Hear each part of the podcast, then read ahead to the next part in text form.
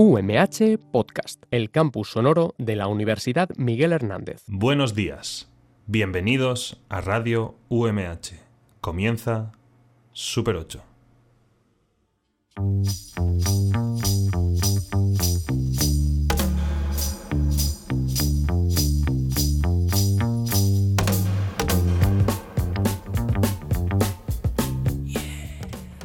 Buenos días a todos y todas y bienvenidos a Super 8 en Radio UMH, vuestro programa cinéfil- cinéfilo en la radio de la Universidad Miguel Hernández.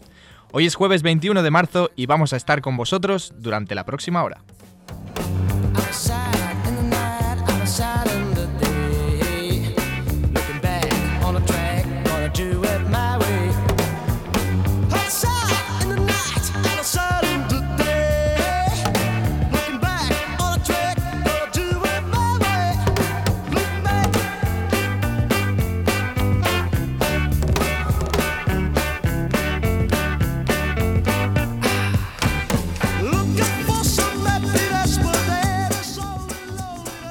Os contaremos las noticias que han ido surgiendo durante los pasados días y hablaremos por ello también un poco de lo que está ocurriendo en el Festival de Málaga.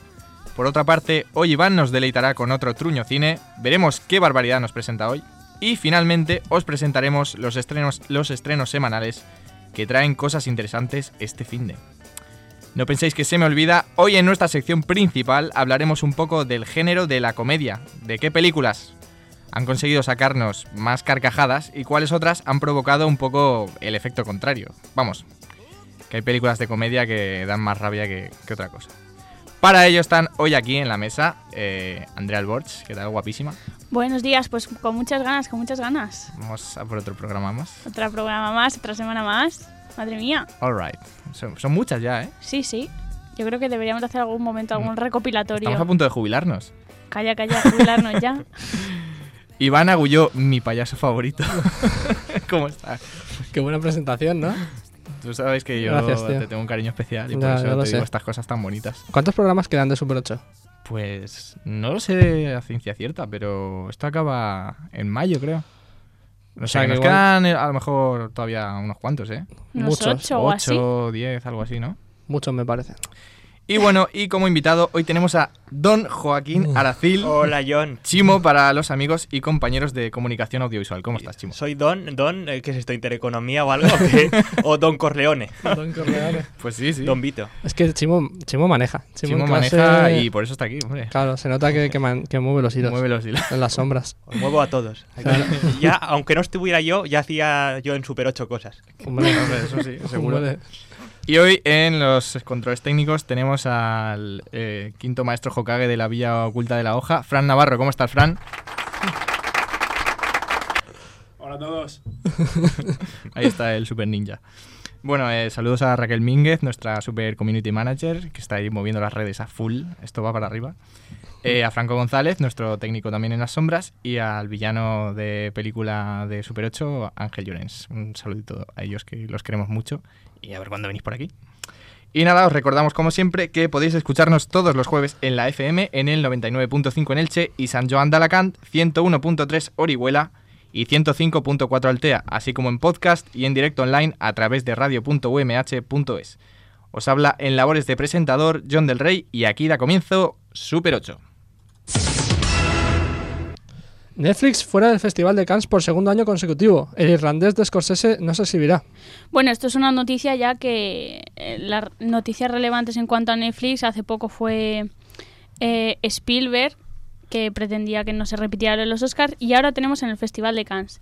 Cannes que en 2017 estrenó eh, dos películas de la plataforma como fueron Oscar y The Meyerowitz Stories de Meyerowitz. Bueno, lo- y lo que pasa es que cuando se estrenó, en muchos cineastas eh, y miembros y... mm, ¿Cómo se llama? No me Parte del jurado.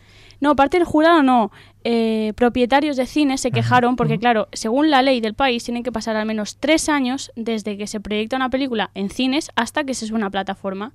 Entonces, Cannes en 2018 corrigió ese error y no dejó participar a películas que no cumplían esta ley, entre las que se encontraba Roma. Y este 2019 vuelve a mantener su postura y por lo que no podremos tener en Cannes a The Irishman de Scorsese, pero no solo a ella, también nos perderemos películas como The Laundromat de Steven Soderbergh o The King, que está protagonizada por Timothy Chalamet. Mm.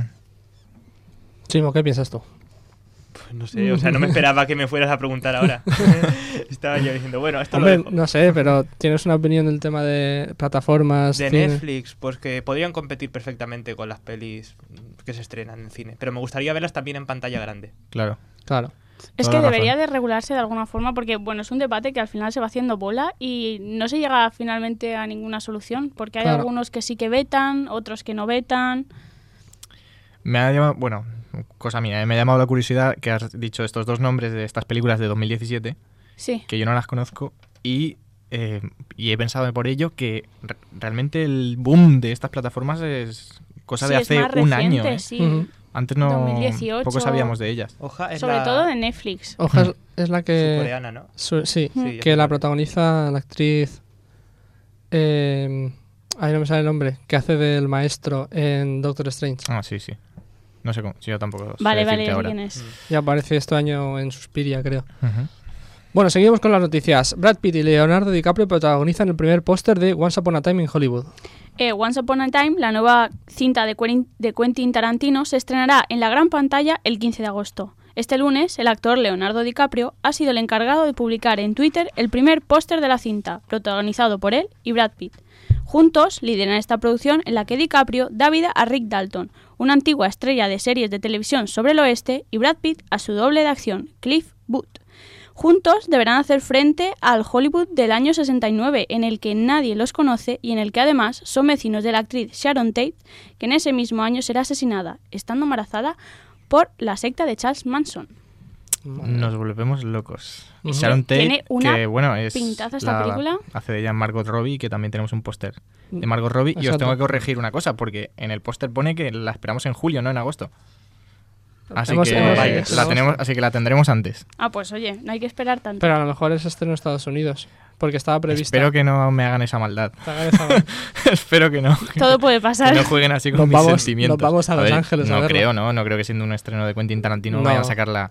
Pues Aunque quizás- bueno, también vimos Los Increíbles el año pasado, que también debería ser un estreno mundial, como Y- la sacaron y uno o dos meses antes en Estados Unidos y aquí la vimos en agosto. Yo creo que lo que ha podido pasar es que con, con eh, la salida de este nuevo póster, pues hayan adelantado. O sea, hayan anunciado eso, que han adelantado un mes el estreno. La más esperada del año, diríais. ¿Qué va? De las ¿Qué que va? más, no sé. De Pues una de las que más, ¿eh? Sí, Sí, sí, totalmente. Los fans de. Tarantino, sí. O sea, Iván está pensando en los Vengadores. Yo estoy pensando Ah, en los bueno. Vengadores un poco. Pero y en el episodio 9. Y en el episodio por Uf, favor, es que este no, año, es que- poca broma con este año. Este año nos volvemos locos. Mira, Estaba saliendo un programa que aún no había salido nada de Marvel ni de los Vengadores y es que no puede pasar. Yo creo inevitable. la más esperada de este año es la del taxi este, ¿no? la de Willy. De- Esa es la más esperada del sale- año. sale- pues sale este fin de, así que tendréis que esperar poco. Bueno, va, seguimos con las noticias que nos vamos por las ramas. Ya está aquí el emocionante tráiler de Toy Story 4. En este primer avance completo podemos ver más detalles de la historia. Conocemos un poco a Forky, el nuevo personaje de la película, un juguete con dudas existenciales sobre su propia creación. También podemos ver en acción a uno de los personajes más esperados, Boo Beep, la dulce pastora que conocimos en Toy Story 1 y que no habíamos vuelto a ver. Ahora se ha convertido en toda una heroína de acción que ayudará a Woody en su nueva misión, además de plantearle un problema. ¿Es mejor vivir en la habitación de un niño apenas a expensas de su imaginación o vivir fuera, en el mundo real, donde puedes ir donde tú quieras? La película llegará a los cines el próximo 21 de junio y ya contamos los días para ver en, gran pa- en la gran pantalla uno de los grandes estrenos del año. Esa Se suma, otra. ¿eh? Se suma Se a la de. Tarantino. Uf, y esta tiene mucho, mucha carga emocional, ¿no? Porque nos ha acompañado toda la vida. De hecho, el tráiler ya tiene ca- carga Tiene emocional. carga emocional y mm, veremos.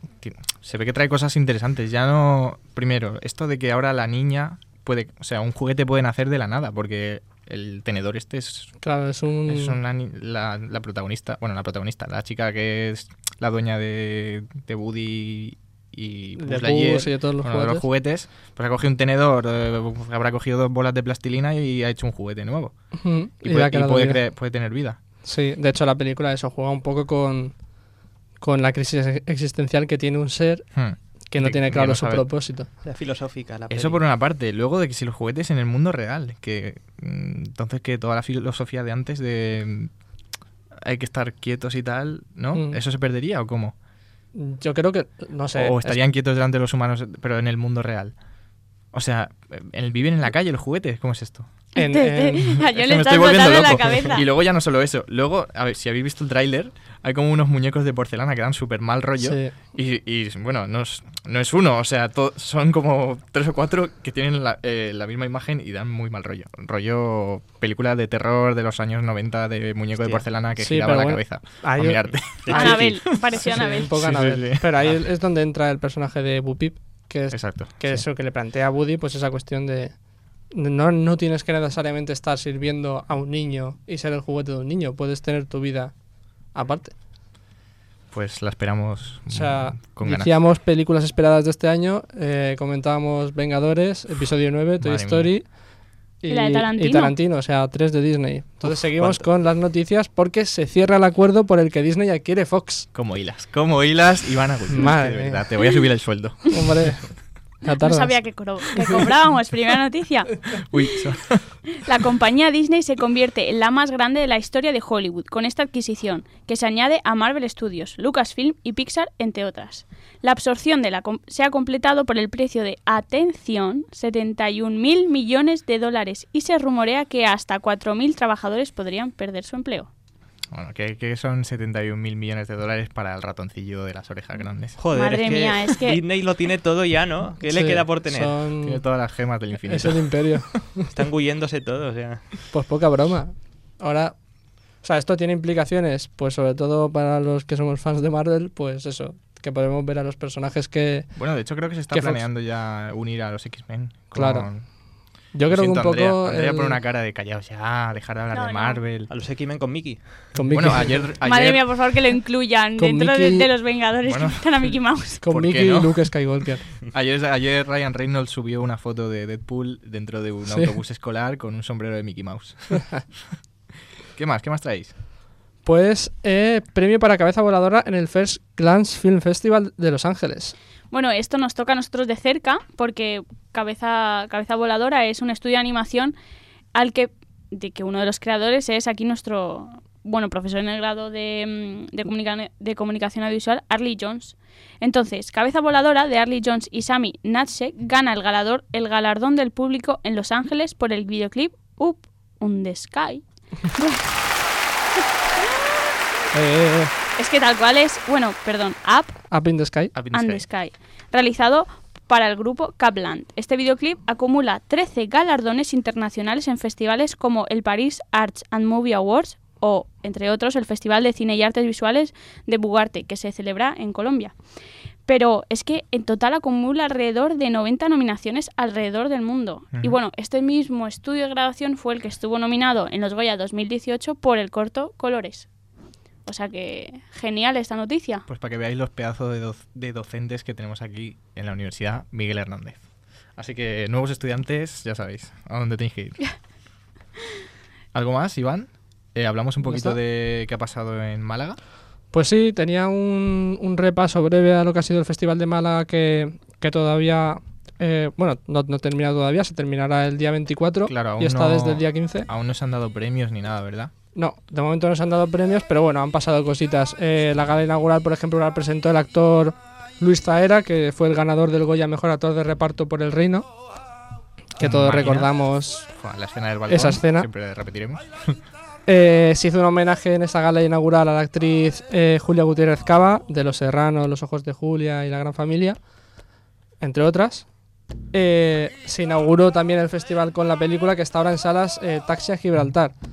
Pero bueno, Bueno, Taxi Gibraltar, que la semana pasada teníamos la coña y estábamos aquí riéndonos de ella, de qué podía salir de ahí. Y ahora, pues, igual nos chapan un poco la boca porque está inaugurando el Festival de Málaga, ¿no? a ver, lo inauguró O, o por simpatía, lo inaugura por simpatía. Lo, lo- lo inaugura por simpatía porque realmente no entra en competición y las críticas han sido bastante negativas. Eh, Chimo, tú que tú de una película con el nombre Taxi a Gibraltar, ¿qué, qué deduces? ¿Qué puede salir de ahí? Pues no sé. La conozco, o sea, la he visto el tráiler y he visto cosas. ¿Has visto el tráiler? Sí. ¿Y el tráiler qué te dice? Por la tele. Yo no he visto ni el tráiler, pero ¿qué te dice a ti Yo el sí lo he tráiler? visto. Sí. Pues no sé, si os gustan las comedias españolas, ya está. Comedias españolas, no quiero discriminar, pero si os gustan las No, comedias no, creo que tienes toda, toda y absolutamente la razón. ocho apellidos vascos, Sí. Hombre, yo creo que. derivados. Bueno, como Sí, luego vamos a hablar del tema. Eso, Sí, como luego, yo también... Sí, luego hablaremos de comedia. Vale. Pues nada, lo último que destaca la presentación de Vosotros sois mi película del director Carlo Padial, eh, protagonizada por el youtuber Wismichu, que es un documental que habla principalmente del engaño en Sitges de la película de Bocadillo. Pues poca broma con, Poca broma, con Tú eres mi película. poca comedia. Tú eres mi película, se llama, ¿no? Vosotros sois mi película. Vosotros sois mi película. Que de hecho ha fue dado un tweet mucho que que puso él cuando después de hacer el troleo Cierto, masivo en, en Sitges. Sí, sí. eh, nos- bueno. La comedia se la montó Wismichu. él. Exacto. No, él se lo habrá pasado muy bien. A ver, mm, él dentro de lo cabroncete, si me per- permitís la palabra, que puede llegar a ser a veces, sí que siempre ha, dicho que le, le interesa mucho la comunicación audiovisual, que no se ha podido poner a estudiarla con una carrera y tal, pero que, que le haría mucha ilusión en un futuro dejar de ser youtuber y dedicarse al cine. Ujú. Así que bueno, parece que aquí está haciendo ya ahí sus primeros pinitos y habrá que ver la película, porque quitando la tontería que es Bocadillo, que es una tontería como Bueno, la pero- casa de un pino, Pero es donde empieza la cosa. claro, decir, claro, ahí A está. él le plantean la posibilidad de hacer una película, él tiene la idea de hago una broma y, y muestro cómo A puedo engañar no. a los medios. Si entra dentro de su propósito totalmente. Pero es Claro. una, supongo que será una peli documental, ¿no? Sí, sí, Sí, es un Realmente, documental, es un porque- documental. Pero bueno, por, por algún lugar hay que empezar, ¿no? Claro. Pues ahí está Wismichu, jugándonosla a todos. Bueno, ya está aquí Málaga. Y bueno, esto es Málaga.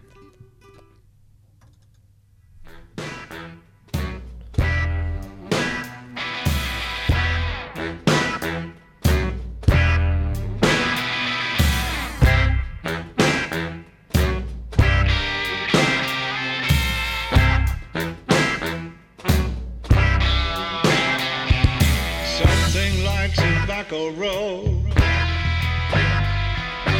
Living on a lonely road. I will pull you out of there. We will go to Finchley Fair.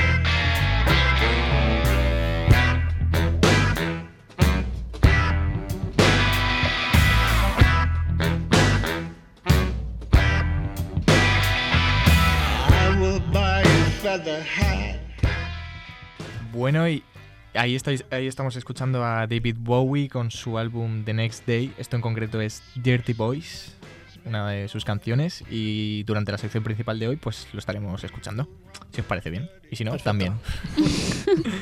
y bueno, de vez en cuando eh, dedicamos nuestra sección principal a hablar de algún género en concreto. Y si hay uno de ellos que triunfa entre el público, podríamos decir que es el de la comedia. Entre el público, pero entre la crítica no suele ser así. Bueno, ya sea porque estés pasando un mal momento o porque simplemente te apetezca echarte unas risas, las películas de este género son un recurso genial para evadirse un rato. Y bueno, también es cierto que aunque sea uno de nuestros géneros favoritos, muchas veces es difícil encontrar una película de este tipo que tenga un mínimo de calidad, porque a veces son muy cutres. Y vamos, que hacer reír tampoco es algo fácil, sencillo, y si se hace mal, pues puede incluso conseguir el efecto contrario. Vamos a hablar entonces de la comedia. Que, bueno, para empezar, ¿qué, qué tiene que tener una, una buena comedia, Iván Agullo? A mí es que me da un poco de. O sea, de rabia cuando se dice lo de que es una película mala, pero te ríes. Porque, joder, si es una comedia. O sea, ha cumplido su función en parte, te ha hecho Claro. reír. Y creo que, que hacer reír es lo que dices tú, no es especialmente difícil. Lo que pasa es que. Como que el público también lo pone muy fácil, no es muy crítico cuando ve comedia. Si ve una situación medianamente graciosa o fácil y se ríe. Pero no sé, lo que tiene yo creo que una comedia realmente también tiene que ser un poco. Tiene que tener su punto de. de. Pues sobre todo las comedias románticas, de romanticona y. Mm. Sí, hacer- que tiene que tener también un poco una trama construida, ¿no? Y tiene que tener Bueno, ahí un... algo. Salvo, salvo, que se, salvo que sea una comedia absurda, que también. Sí, pero que dentro del absurdo aún así tiene como... Algo para agarrarse, ¿no? Sí, agarrarse. que no sean solo, pues a lo mejor chistes uno detrás de otro, ¿sabes? O, o cosas así, porque al final eh, yo creo que es un poco lo que está diciendo Van, que sales del cine y dices, hostia, me he reído, ¿sabes? Pero, pero que está vacío, o sea, que veo que realmente no... Pero eso tampoco es eh, realmente negativo. O sea, es verdad que generalmente las comedias que solemos ver suelen ser eso, comedias románticas, entonces ahí sí que requiere pues de un, algún trasfondo mayor o de uno- una un desarrollo mayor de los personajes, pero no sé, ver películas de los Monty Python, por ejemplo, no tienen ningún desarrollo de los personajes y todo lo que hay en la película sirve al propósito de la broma. Y eso está bien, es decir, lo que pasa es que es complicado hacerlo, sobre todo porque se tiene que ajustar al tiempo en el que se está, en el que está hecha. No es lo mismo ver la vida de Brian Hoy que en los años 70. Sí, pero mira, por ejemplo, películas de, de Almodóvar de los, de los 80 y de los 90, o sea, no es una comedia, bueno, sí, pero quiero decirte, por ejemplo, Entre Tinieblas, no es una comedia romántica, No. pero, y tiene, es muy absurda, y la historia en sí y la trama que tiene es muy absurda porque al final es como que quitando un par de tramas no te llevan a ningún sitio, pero la ves, acabas de verla y dices, ostras, ¿sabes? Ha desarrollado personajes, Claro. que ahí es donde basa toda la comedia y demás. Entonces, sin ser comedia romántica, yo creo que tiene ese tipo de comedia. Por ejemplo, a mí en concreto, eh, yo me muero de la risa con esas Con esa- cosas. con Sí, esa sí, película. sí, sí. Esa no la he visto. Pues te la recomiendo Almo- sí, muchísimo. Pues sí que es verdad que hay muchísimo. como diferentes tipos de comedia. Hay un humor más inteligente a lo mejor y luego hay películas que van totalmente a lo absurdo. Que, Sí, que- hay que no, tienen por qué, no tiene por qué ser algo malo, porque hay algunas que lo hacen muy bien y otras que al contrario, pues que son fatal. Sí, pero es Sí, que hay películas de humor absurdo, rollo, todas estas que acaban en movie, rollo Scary Disaster movies. Movie, No las- Scary Movie y tal, Mm. es mm, quizá demasiado tonto. o- Es que yo, yo desde mi punto de vista creo que va por gustos. O sea, tampoco se puede decir "Mm, esto es de, o sea, esto es un humor más tonto y esto porque también es un poco por el gusto de humor que tiene. Sí que a lo mejor más elaborado o que a lo mejor no es obvio en plan un humor de uno va, se tropieza y se cae, ¿sabes? y que sí. eso sino a lo mejor un poco más a través de los diálogos y demás. Pero, por ejemplo, a raíz de lo que estaba diciendo antes Chimo de, de Taxi a Gibraltar, yo creo que incluso dentro de España hay mm, diferentes variantes de comedia, porque No, no, siempre sí, está claro. como el, el bloque de lo tópico. ya. la comedia española, Sí. ¿sabes? Que pues eso está... No sé, a mí hay películas españolas que son muy graciosas y me gustan mucho. Mujeres al borde de un ataque de nervios. Es que Almodóvar, por ejemplo, hace, buena. hace otro tipo de, El verdugo. de, de Un comedia. montón. Mm. Pero yo pienso que, que en los últimos años, ¿no? Los últimos años hemos visto un montón de comedias españolas porque es lo que ha estado funcionando en taquilla y las comedias españolas se han vuelto las Vaya. pelis de Marvel de nuestro país. Sí, O sea, sí, sí, sí, totalmente. Pero es como que, por ejemplo, en los 80-90, pues Almodóvar sacó muchísimas películas, que ahora sí que es cierto que, bueno, ahora ha estrenado Lori y Gloria, pero quiero decirte que es como que el ritmo de producción de películas ha disminuido, pero en los 80 y 90 pues sacaría muchísimas. Sí, en su primera etapa, sobre todo. Claro, y entonces supongo que equivaldría un poco ahora la cantidad de producción que hay de la- del otro tipo de comedia, pues eso, de Taxi a Gibraltar, no sé, ocho apellidos catalanes, ocho apellidos vascos. ¿Y qué, qué diríais que sobra en una película de comedia? Yo los que- cuñados, los cuñadísimos, o sea, eso sobra mucho. A mí, de bajo mi punto de vista. El humor coñado. A ver, en verdad te puedes reír también de los de los cuñados, o incluso te puedes reír con ellos. Es decir, no... Pero a veces cansa. Sí. Cansa un Sí, poquito. pero, pero es que realmente yo creo que no sobra nada si una película de comedia está bien hilada. No tienes una película de Que comedia... puedes, puedes, de todo puedes sacar algo, ¿verdad? Claro, porque la comedia abarca, o sea, abarca eso, unas películas a- absolutamente absurdas y luego comedias que, que la comedia no está hasta no está realmente tan presente en la película y es una película, es una tragicomedia en la que hay momentos medianamente cómicos, pero no te ríes en sí. Sí, realmente demasiado Sí, sí, sí. viéndola. la comedia como el, como el amor es algo que vemos... Un montón. No tiene por qué ser eh, precisamente la película dedicada a ello, pero aparece siempre Sí, en sí, casi sí. todas las películas encontramos... Son géneros que se van Ya, pero, mezclando. sí, pero una cosa es que una película hayan chistes y otra cosa es que, Ya. Que quiera funcionar como Sí, que, comedia. que tengan sentido del humor las películas, porque a veces ves una película y dices, ay, le falta un poco de sentido del humor, alguna cosa para de- rebajar la tensión, ¿no? Ujú. sí. Sí. De algunas tramas. Y lo que ha dicho antes Iván, estoy de acuerdo. O sea, es lo importante de una comedia que te haga reír. O sea, a veces puede ser una comedia que muy inteligente. A ver, a lo mejor es buena, pero ¿y si no te hace Pero tanto no, no reír. te hace, sí. Y luego si es una comedia absurda que te lo pasan muy bien y aunque la trama sea una tontería, pues eh, pasas un buen rato. Claro, pero yo pienso que hay. O sea, la- las personas, por ejemplo, que hacen comedias absurdas tienen que tener una cierta conciencia de, de cómo la hacen. Porque una, cosa es eh, los Super Hero Movie y todas las... No, si se les va mucho la olla, entonces ya Movie. se pierde. Claro, pero que eso- esas películas, por ejemplo, no. son parodias. Sí. Y si las comparas con, con, por ejemplo, Scary Movie, la saga de Scary Movie, que son parodias de películas de terror o del género en sí de terror, Sí. si las comparas con, con otras parodias de terror, como por ejemplo puede ser el, jovenci- el jovencito Frankenstein de Mel Brooks, Mm. hay una diferencia de calidad ahí. Quizás las dos hagan reír, pero, pero una Ya. tiene más cosas en mente que la otra. Claro, ¿qué, qué, qué diferen- o sea, ¿qué diferencia esas películas? ¿Qué dirías que las diferencia? Eh. O sea, hay un elemento en medio. Primero que, bueno, para, o sea, eh, el jovencito Frankenstein fue la primera de las primeras películas que fue capaz de, de coger el terror y transformarlo en comedia y hacer burla de ese género y no sé, yo creo que realmente la sensación que da cuando ves cuando ves la esa el jovencito Frankenstein, por ejemplo, es que está mejor hilada, es que han Es- pensado más cosas, no han pensado cinco chistes y los han puesto en una escena porque sí. Es que yo creo que a veces se peca.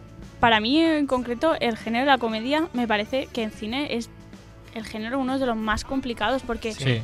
Porque conseguir eso, mantener una comedia pero equilibrada. Pero fíjate, ¿sabes? por ejemplo, no, no, Complicado hacerlo bien, ¿no? Claro. Sí. Porque al final, al final es incluso uno de los que más se hace. De recursos no, pero de, Sí. de hacerla bien, que Mm. se mantenga, ¿sabes? Que no te parezca monótono, repetitivo, La cosas calidad que ya has visto. O sea, Sí. Bueno, que un de buen director. es algo Pero- que confirman los premios y las críticas, Claro, que al final con las respecto comedias a no triunfan. A la pregunta que me has hecho antes, que lo he pensado mejor. Ah. eh, por ejemplo, comparemos Scary Movie con eso, con el jovencito Sí. Frankenstein. Todas las bromas, por muy absurdas que sean en el jovencito Frankenstein, sirven para, para crear al personaje de, a los personajes de la película. Sin embargo, las bromas en Scary Movie solo sirven como bromas. Es decir, los personajes no están para nada más que caerse. Y el jovencito Frankenstein, joder, el, el personaje principal tiene un arco argumental que en Mm. verdad es muy... O sea, es- aparte de innovador, está ahí y está bien hecho. Entonces todas las bromas, por, por eso, por, por muy locas que sean, sirven para que, para que él se dé cuenta de una cosa, para que él falle haciendo una cosa.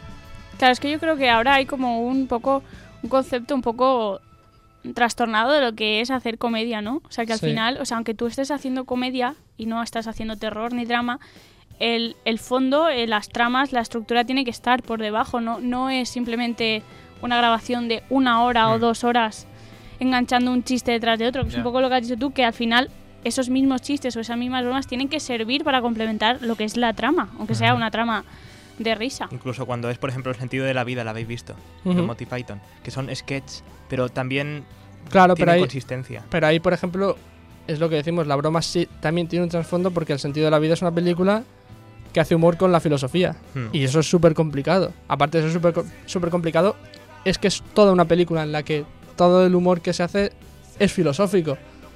No sé, no, no tira hacia el absurdo, pero, pero tira bien por ese camino. La tengo muy pendiente esa. De hecho, la empecé a ver de pequeño y mi padre me la quitó. No, no recuerdo qué pasaba, pero algo pasaría Sí, la para que la, mi padre me la quitase. la clase de sexo. Sí, eso. debió- debió ser eso. Pasan varias cosas. Bueno, Bueno, pues un saludo sí. a mi padre y otro a mi madre que le gusta mucho el, el jovencito Frankenstein.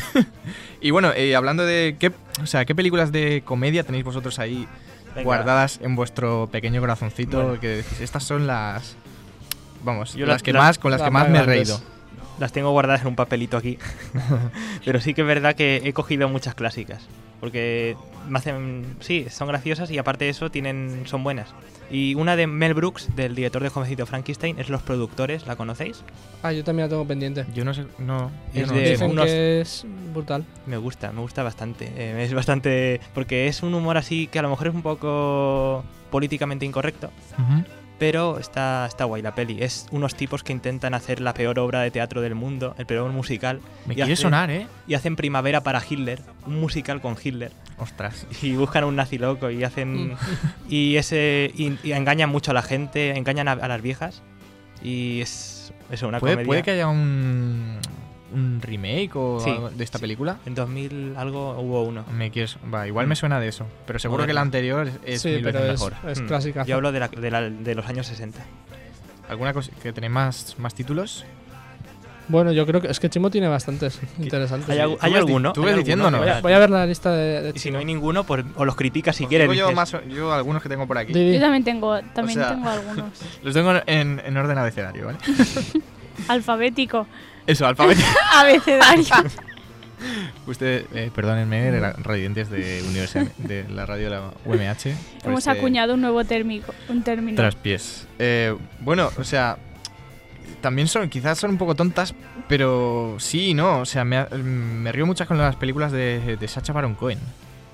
Y la, la- la que yo tengo ahí en la cima es Ali G. Ali G anda suelto. que, que- que- no, No la has visto, Iván, porque me, lo- No. me lo dijiste hace poco, pero deberías verla.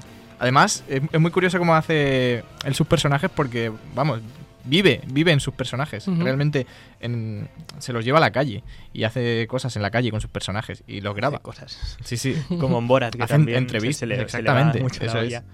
Pues Ali G es una de mis fab. ¿Tenéis más? Austin Powers también o por ahí Austin también. Powers, que también es Austin Powers otra. es- Con Mike Myers, que tiene unas cuantas. Sí. Tiene Pues- tres o cuatro. No sé, o sea, una comi- unas comedias de los últimos años que se han infravalorado mucho, creo que son las de infiltrados en clase, infiltrados en la universidad. Se han infravalorado. Infravalorado un puñado, porque son muy buenas. O sea, infravalorado por la crítica, quizás, porque son películas que han sido exitosas en sí, la taquilla. verdad que se pasa Son- un buen rato con ellas. Se pasan muy buen rato y Pero para mí tampoco son A mí no me- nada a del otro mundo, ¿eh? Yo no a los he me, visto. no me sé. parece que tienen un guion súper bien pensado. Es como de madre a la americana. Eh, sí, pero mm, diferente, porque se supone que ellos son policías época. que se están infiltrando. El pero bueno, instituto. en, en la primera es un Ah, instituto bueno. y la Y luego segunda. en la universidad, ¿no? Pero es lo que te digo, o sea, eh, la segunda película a mí me gusta especialmente porque es consciente de que es una secuela pues por, a- por el mero hecho de hacer una secuela, porque Sí. la primera funcionó mucho. Entonces los mismos directores, siendo conscientes de esto, pues hacen hacen bromas internas en la película de y de hecho la película va un poco de eso de no repetir algo que había funcionado anteriormente. Entonces es como quizás esa meta cinematografía está cuando está muy bien jugada se hace no sé mola y, y creo que es lo mismo los- las bromas están hechas con el propósito de, de, de hacer evolucionar a los personajes y nunca nunca se salen de ahí otro director por ejemplo también de los últimos años que me gusta mucho que es Taika Waititi que ya Ujú. creo que hablé la semana pasada de Sí. él tiene Que va a que es- ser Los Vengadores 3, ¿no? ¿Puede ser? No, no. va- hizo Thor 3 Hizo Thor ¿Hizo Ragnarok. Thor 3? Ah, hizo Thor Ragnarok. Y tiene una que es un falso documental, que es un ese película que es entre lo que hacemos entre las sombras. lo que hacemos entre- en las sombras creo Lo que hacemos en las sombras que es un como un imaginaos un piso Sí. de estudiantes, pero son vampiros Madre mía. Hostia. y cuentan su vida de, de cómo comparten Pero- piso, pero unos es que- vampiros. Y además están inspirados en vampiros de Sí. vampiros clásicos de, Sí, de sí. la cultura general. Uno está inspirado en Nosferatu, Ah, sí tienen otro el- que sí un vampiro ruso de, de mía. 1500. es brutal es ¿Cómo se llama la, la película? Lo que hacemos en las sombras. Lo que hacemos en las sombras. Saludo a pinta, Miguel ¿eh? Cortés, nuestro Porque te la puso. tertuliano a veces, que fue el que me la puso. Sí, sí. Pues a mí me parece una comedia súper bien hilada y tiene momentazos. ¿Cómo se llama? Lo que hacemos en las Lo que sombras. hacemos en las sombras, pues me lo Está muy bien. Muy, muy bien. Y además Eh, eso que juega, y de hecho creo que se va a hacer, este año se estrena una, serie, eso es, una serie, sí, que, sí. que también está detrás, el, el, El Waititi. Waititi.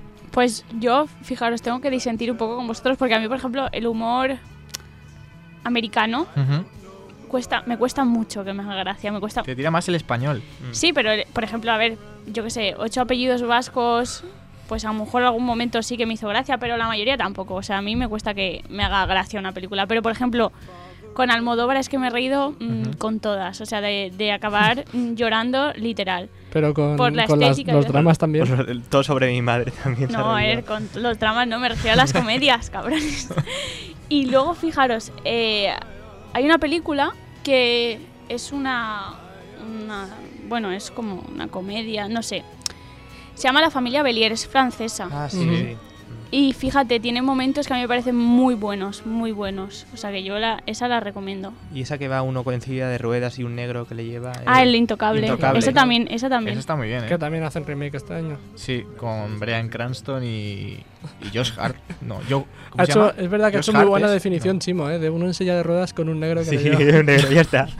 Sí, un discapacitado y un negro. Increíble. Bueno, después- Entonces a- no le gustará a Andrea, los Farrelly no te gustan. No. Bueno, la última a lo mejor. Bueno, y fijaros, y tampoco. eh, bueno, ahora que siempre sale el tema de los Vengadores y tal, Ujú. yo tengo que decir, o sea, yo, y de hecho lo dije la semana pasada o la última vez que hablamos de esto, o sea, los diálogos es que es que me pueden, o sea, y encima yo me siento súper mal, ¿sabes? Porque a lo mejor voy con gente a, a ver películas así y claro, todo el mundo se está riendo y yo.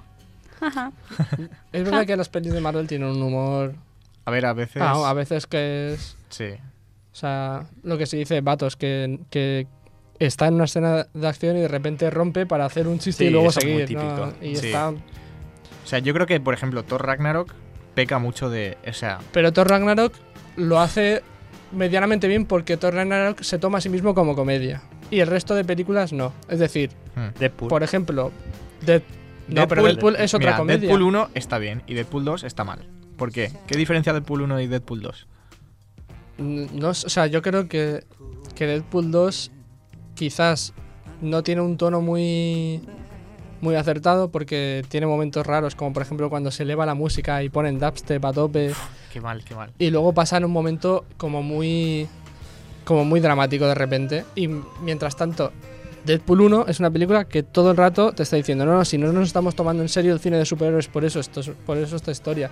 Y de hecho acaba, el, el final de la película es eh, Coloso diciéndole a Deadpool, no mates a ese hombre porque, ese es, porque el camino del héroe es hacer lo correcto y, él le pega, y Deadpool le pega un tiro a su enemigo en la cabeza porque le da igual, porque no se toma en serio. Pero la ser 2 un es héroe. como el chiste por el chiste. O sea, no ha acabado uno y ya, ya está empezando otro. Pero, pero Pero, o sea. Exacto, en es- Deadpool 2 es, una el locura. chiste por el chiste, pero en Deadpool 1 es el chiste por porque me quiero reír de- del cine de O sea, se- superhéroes. se no, se no- no te, no te lo sé explicar, pero a la hora de verlo es diferente. lo noto mucho. Sí. ¿Y a vosotros os gustan las comedias españolas?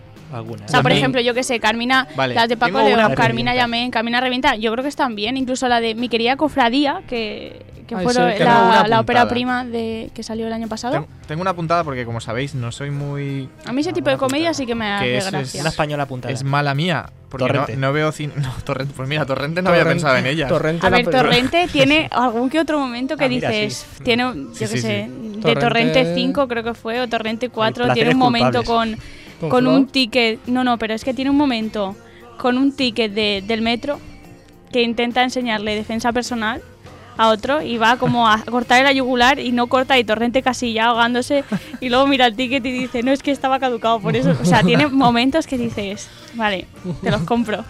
Pues eso, que no suelo, no suelo ver mucho cine español, pero tengo una aquí apuntada que, que recuerdo que me gustó mucho. Es de Borja Cobeaga y se llama No Controles, Ah, sí. con Julián López, que hace de Juan Carlitos. O sea, me pareció. Juan esa- Carlitos. Fua, me parece Qué un personaje, personajazo Personajazo. y un peliculón. Me lo pasé súper bien viéndola. Pues Luego también, por ejemplo, las de Perdiendo el Norte, quiero decirte... Eso, la comedia de- española. Eso No. es lo que me refería. Pero Comedia esas, española. esas no están inspiradas en. sí, en otras películas En otras francesas. Sí, europeas. por ejemplo, la película francesa creo que es eh, Perdiendo el Norte. La... Perdiendo el sur, a lo mejor ahí también. No, pero O hay vamos- una francesa. o vamos que al creo norte que o es- algo así, o- no, Ah, Bienvenidos al Norte. Bienvenidos al norte. Bienvenidos al norte. La francesa es muy buena.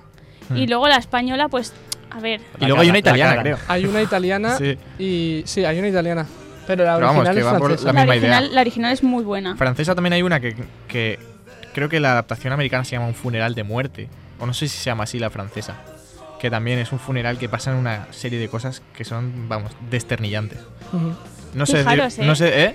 Sí que sabemos como mil Es que, francesas y españolas es como que Yo- cuesta. es que claro, en verdad, en verdad decimos que hay películas de hay películas de comedia con las que nos da rabia verlas y tal, pero al final, si nos paramos a pensar, sacamos una lista de películas con las que nos hemos reído y lo hemos pasado Un bien, puñado. larguísima. Bastante. Tengo aquí apuntada una que, bueno, es mítica, mitiquísima. Se llama El Gran Lebowski. Ah, sí. Hombre. claro. Que, bueno, no en sé. verdad los Cohen casi si- hacen comedia. Los Cohen tienen muy buenas comedias. Tienen... Pese a haber hecho dramones y películas súper Siempre hay duras. puntos de humor. Siempre. Sí, o sea, el Gran Lebowski es. El Es que es como. gusta. Yo, entre las top tres comedias de todos los tiempos Sí, está. sí, o sea, sí, es, sí, es seguro que sí. brutal. Y El luego. Gran Lebowski que hace poco, bueno, jugaron un poco con nuestros sentimientos porque vimos Sí, a sí. Jeff Bridges otra vez caracterizado como el Gran Lebowski y era un anuncio de, cer- de una marca de cerveza de Estados Unidos. Que vamos, que al final ni hay segunda No, no, parte fue- después de 20 años ni nada. Fue desastroso. O sea, ahí lloramos y nos rompió el corazón. Pero mira, sí, yo creo que se puede incluir. Yo sí, que antes he dicho que a mí el humor americano pues no me hacía gracia.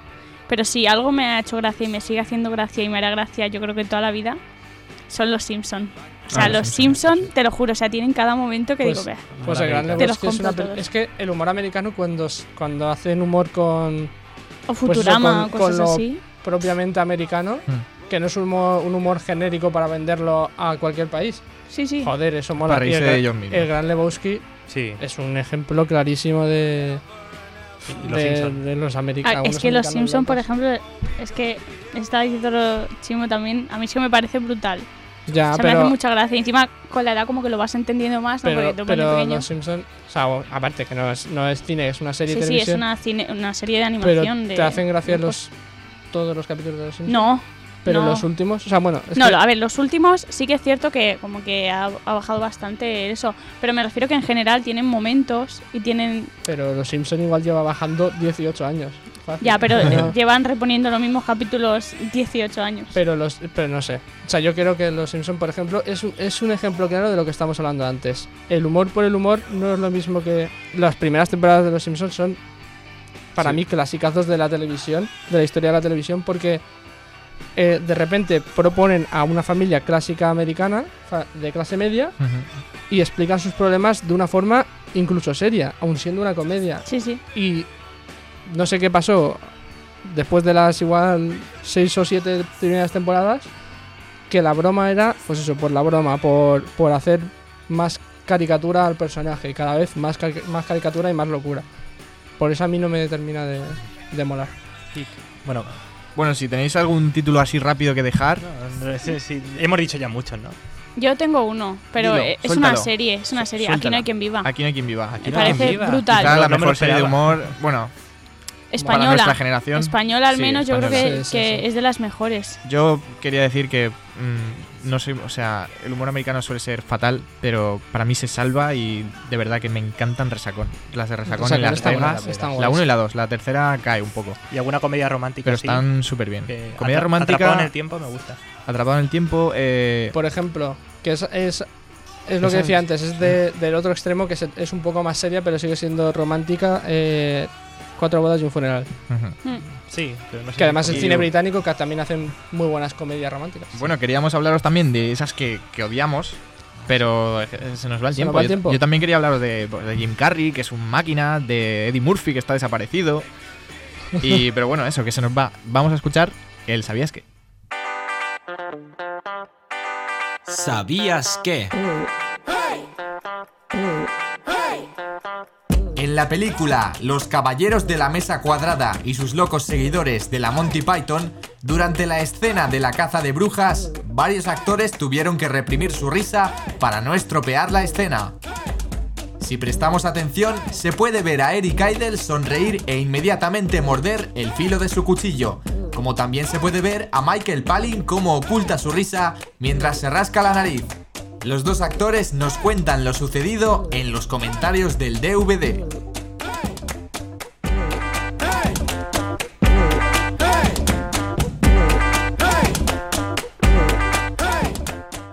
Bueno, pues ahí escuchábamos la curiosidad semanal, esta vez hablando de esos grandes genios que son los Monty Python y de su película eh, Los Caballeros de la Mesa Cuadrada, que se dice que es la mejor, aunque está ahí con la, la vida de Brian y que bueno, que vamos, que con esta gente, si nos reímos Sí, sí. nosotros, ¿cómo nos iban a reír ellos? Que estaban en el, rodaje ahí, que se estaban partiendo la- Hombre. la, la caja. Ya te digo. Bueno, aquí el que se parte más la caja de nosotros y se ríe No a, nuestras espaldas es Iván Agullo. Eh, vamos con Truño Cine.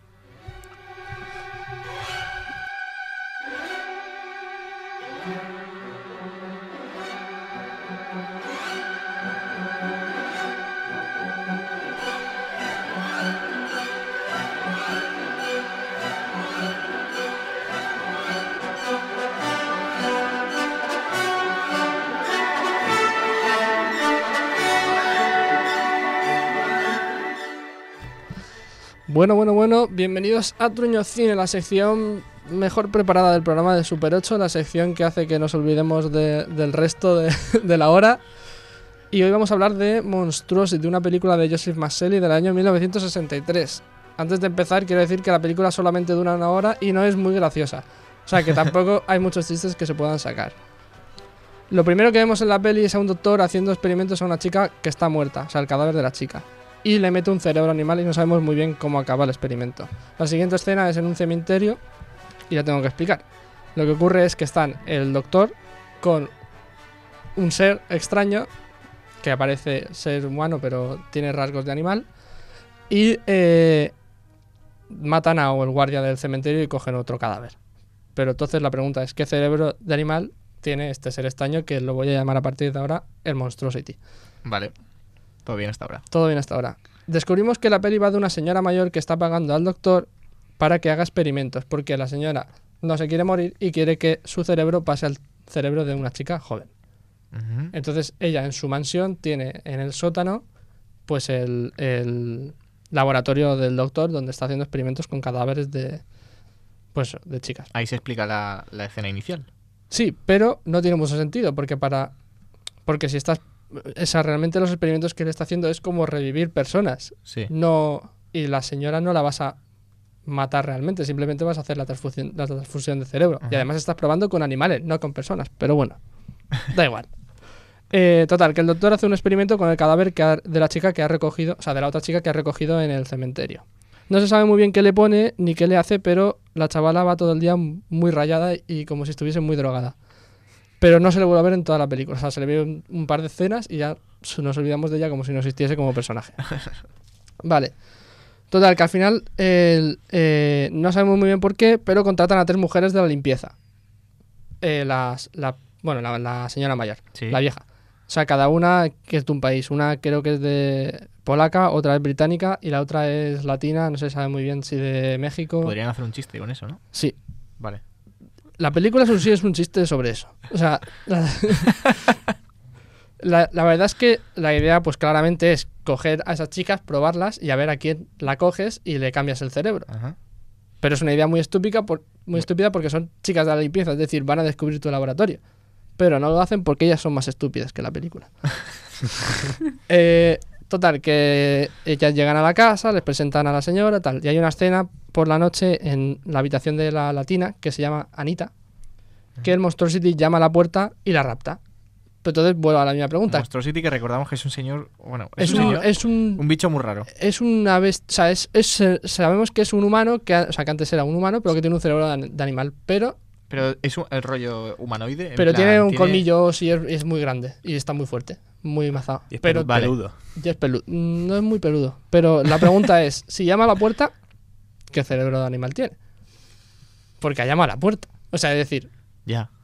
no sé, yo he apuntado que, Vale. era, que era un cerebro de votante de Vox. ¿Saben llamar Ese a la el, chiste- Vale. es el único chiste que, me- que he hecho en- Vale. de, de la película, ¿vale? Vale. Bien. Me parece asombroso. Vale, pues seguimos. Vale. Eh, No, vale. Las otras dos mujeres intentan huir, pero mientras están en una habitación en plan, planeando la, la huida, la vieja las encierra porque ellas ya se empiezan a oler algo. Sin embargo, no han descubierto el laboratorio. Eh, volvemos al laboratorio y el doctor mete el cuerpo de Anita, de la chica latina, en el cuerpo de la chica un cerebro de gato.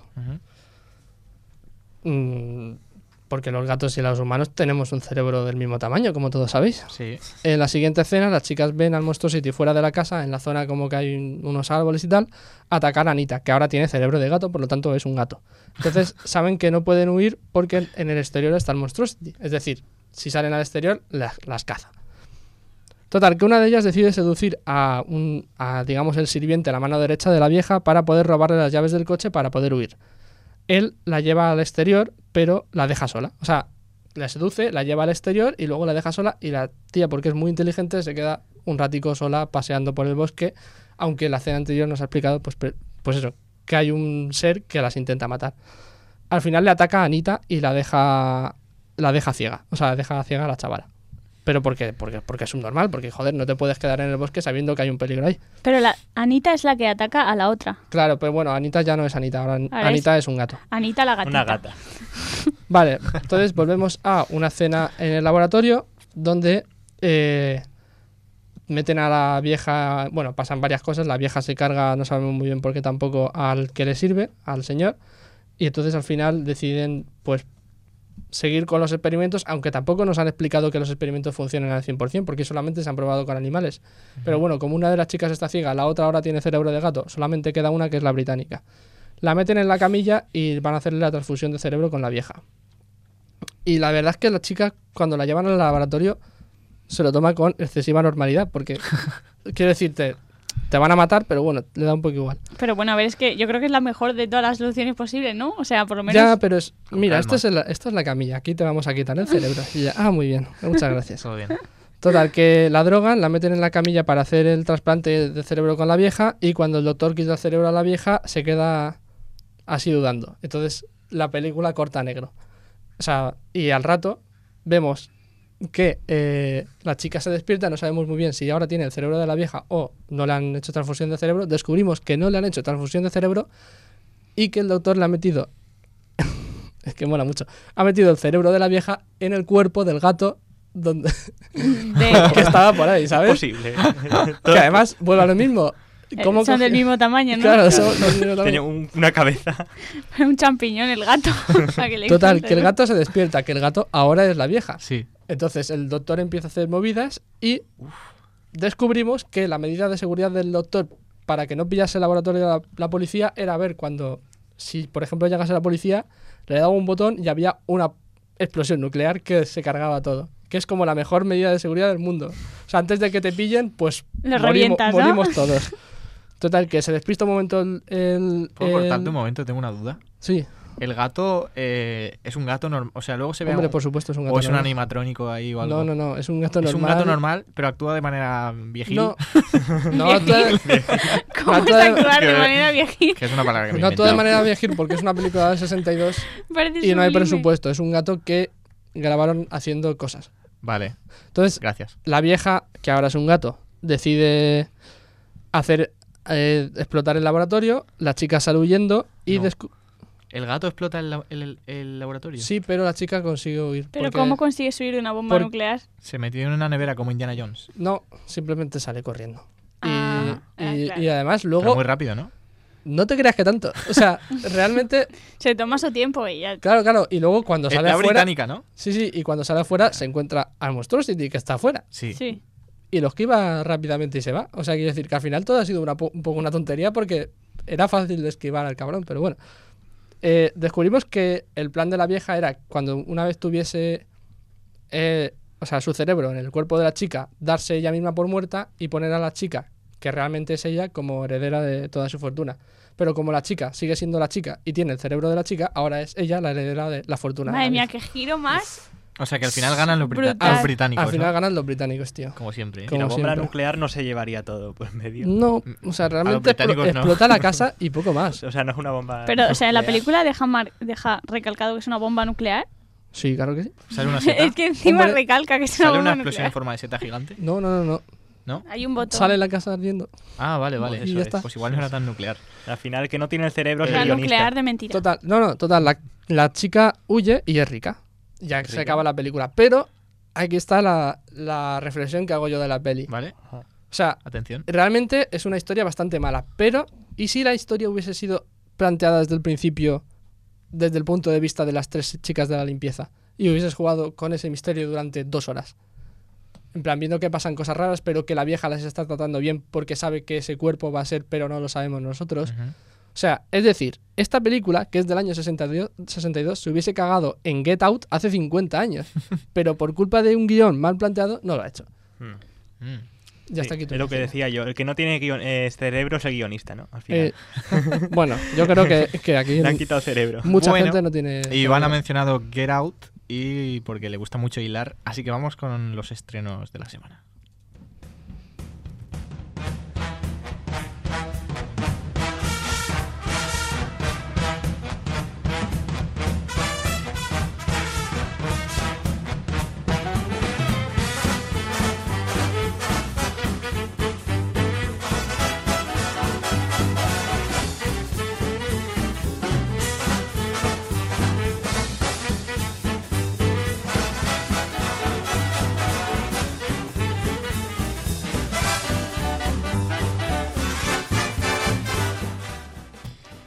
Y bueno, eh, vamos con los estrenos semanales. Mencionabas Get Out, Iván, eh, porque, porque decimos que lo estamos hilando.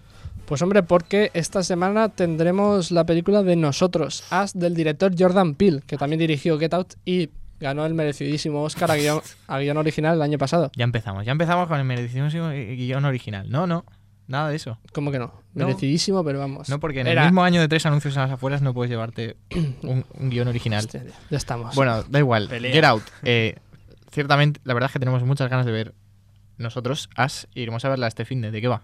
Vale, pues cuéntanos, Andrea. Pues bueno, todo el mundo sabe que pertenece al género de terror. Sep. Eh, y la sinopsis es: Adelaide Wilson vuelve a su pueblo de la infancia en la costa para pasar el verano con su marido y sus dos hijos. Al regresar a la casa después de un día de playa, se encuentran con la silueta de cuatro figuras cogidas de la mano. ¿La versión maléfica de ellos mismos?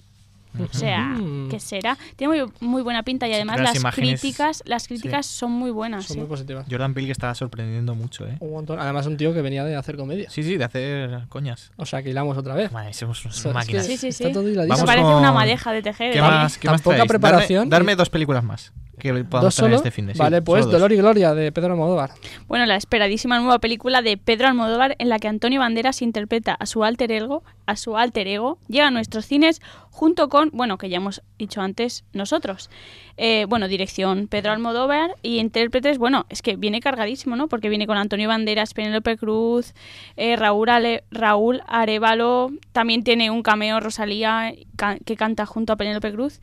Y bueno, eh, como ya durante toda la promo de la película se ha ido diciendo que es bastante, bastante autobiográfico. Y en cuanto a la sinopsis, bueno, Salvador Mayo, veterano director de cine aquejado de múltiples dolencias, pasa la mayor parte del día postrado. Este, este estado de duermevela le traslada a épocas de su vida que nunca visitó como narrador, como su infancia en los años 60, cuando emigró con su familia a Paterna en Valencia, o su primer amor adulto en Madrid de los 80. En su caso, el cineasta recordará las personas y momentos que le han marcado. Me da tiempo a darte dos, fíjate lo que te digo. Eh, bueno, primero eso. eh, siguiente película de Almodóvar, pues se petará también. Pero y además están diciendo La que es de las, poniendo- de las mejores De Almodóvar. mejores. Sí, Las sí, sí. críticas son buenas. Mm. ¿Qué más, Iván? Tenemos Belcanto, la última función. Bueno, el direc- de la, bajo la dirección de Paul Weitz es un drama y bueno, la sinopsis es una famosa cantante de ópera es secuestrada junto a otras dos personas durante un viaje a Sudamérica, donde un empresario japonés la ha invitado a actuar para él. Y ahora siguiente, vosotros sois mi película. Uf. Bueno, esta de, de dirección Carlo Padial, documental que bueno, ya lo hemos dicho un poco antes. Y bueno, el festival, en el, el Festival de Sitges 2000 de 2018 recibió a un invitado inesperado, el youtuber Wismichu. Este se preparaba para presentar su nueva película, Bocadillo, que prometía causar sensación. La cinta consistía en una broma de tres minutos repetida en bucle durante una hora y 20 minutos. Esta producción, que ofendió a los asistentes de la producción y además muchísimo, era el punto y final de una broma que planeaba rodar eh, la, re- la reacción del público. Ahora, Vosotros sois mi película relata el proceso de creación de Bocadillo y cómo se urdió una de las bromas más sonadas de la historia del cine. Yo creo que, bueno, esta sinopsis es un poco demasiado bombo, ¿eh? Porque una de las bromas más Ya. sonadas de la historia del cine Bueno, hombre, un poco... sido eh, sonada. ahí tenemos, eh, vosotros tenéis mi película, que es la meta película, ¿no? Mm. Y, y si y Padial es director, ¿cómo consideramos a, a Wismichu aquí en esto? Bueno, yo creo que es Actor productor principal, y ¿no? actor O sea, principal. Sí. Protagonista. Pues eso han sido los estrenos y estamos acabando. Mm.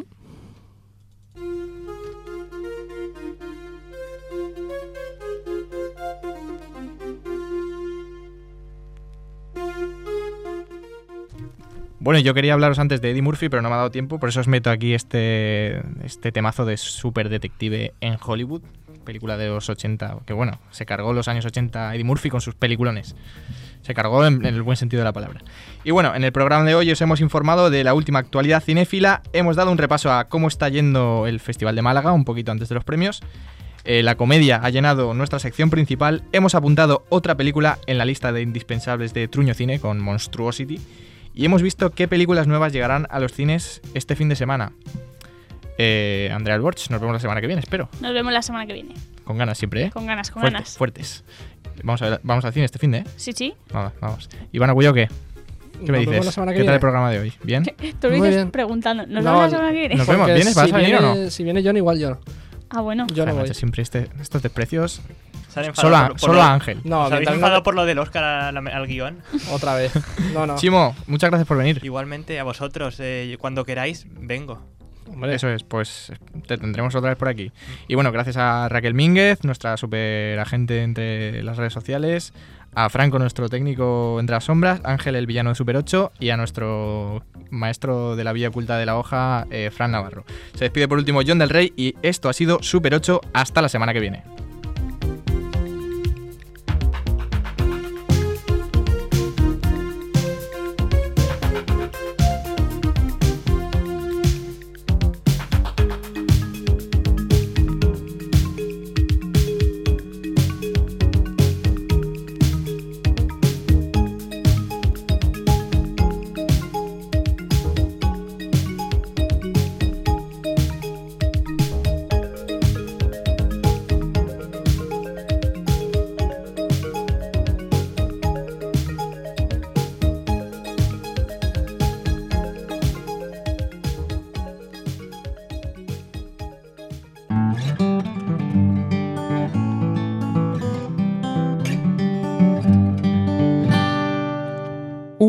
Podcast, el campus sonoro de la Universidad Miguel Hernández.